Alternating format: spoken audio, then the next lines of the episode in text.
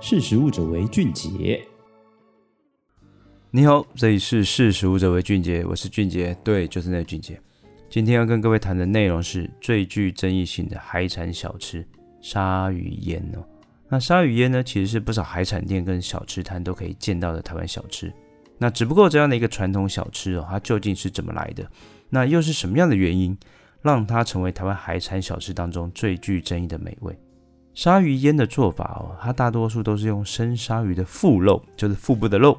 它浸泡食盐水等调味的酱料后风干，在蒸汽煮熟后二次风干，进行后续的熏烟的工作。那大多数的传统家庭式的做法哦，都是将什么砂糖放置在铺纸的铁锅上，那以此加热形成的熏烟哦，在五十到八十度的温度下面，它大概闷熏十到二十分钟，借由这样的一个热熏法哦。不仅能让鲨鱼腹肉得以在短时间内它产生金黄的色泽，也能加速表面蛋白质的凝固哦，以确保食材内部能保有较多的水分。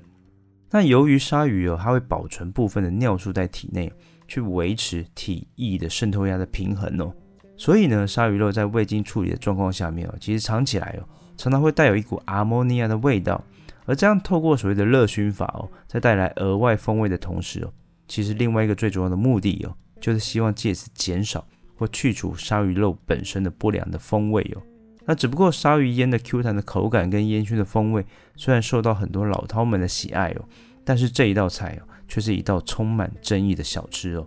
那第一点最主要原因是，就是生物放大作用所引起的毒性物质的累积哦。那事实上，在食物链当中，越顶层的生物体内，它所含的毒性物质哦。常常会比低位阶的生物更高。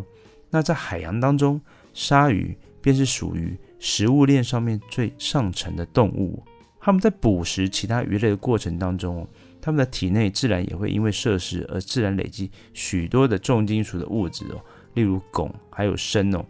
那所以呢，食药署在二零一七年，他们也订定了所谓的鱼类的摄食的指南哦，将比较容易累积高浓度具毒性甲基汞的鮪鱼。旗鱼、鱿鱼还有鲨鱼四种哦，大型的掠食性的鱼类，它列为孕妇、育龄的妇女，还有六岁以下儿童应该避免食用的鱼类哦，并且建议孕妇啊、育龄的妇女啊，它每周摄取量其实不宜超过三十五到七十克哦。那六十呃六岁以下的儿童哦，它每个月其实也不宜吃超过三十五公克哦。那其次第二点哦。谈到鲨鱼烟，它原料所使用的鲨鱼哦，其实也涉及到什么环境保育的议题啊。那根据农委会的表示哦，全球的鲨鱼的种类超过三百八十种，其实蛮多的哦。而且鲨鱼哦，一直以来哦，都是什么世界渔业的重要的一个资源哦。那很多大部分的渔业，它所利用的鲨鱼的资源哦，虽然仍然可以维持一定的基准，它短期不会因为人类哦使用而灭绝哦。那只不过它的部分的族群哦。像是比较稀少的一些大型的鲨鱼，像金鲨、橡胶等哦，它因为它的成熟的速度比较慢的，就是长得比较慢了，所以需要一个适当的保护。然后呢，依规定哦，鲨鱼烟哦，这种鲨鱼的制品的原料，它必须合法使用非保育类的鲨鱼哦。只不过过去哦，荒野保护协会哦，它曾经发表了一个爱鲨 DNA 的检测的一个计划，他们去抽验了全台各县市。鲨鱼肉产品的样本哦，他们居然验出这些所谓的五百四十八件样本的 DNA 哦，将近九十八 percent 以上是来自于近危或易危或濒危等级的鲨鱼的品种哦。所以时隔多年的现在哦，虽然我们已经很少听到台湾的渔民他捕捞保育类的鲨鱼的新闻哦，但是割鳍弃身的事件呢，我相信仍然在发生呢。坦白讲哦，我们还是希望。除了借由法规的管理之外哦，渔民啊、消费者的各界共同努力哦，才是真正能达到所谓的渔业的永续的经营哦。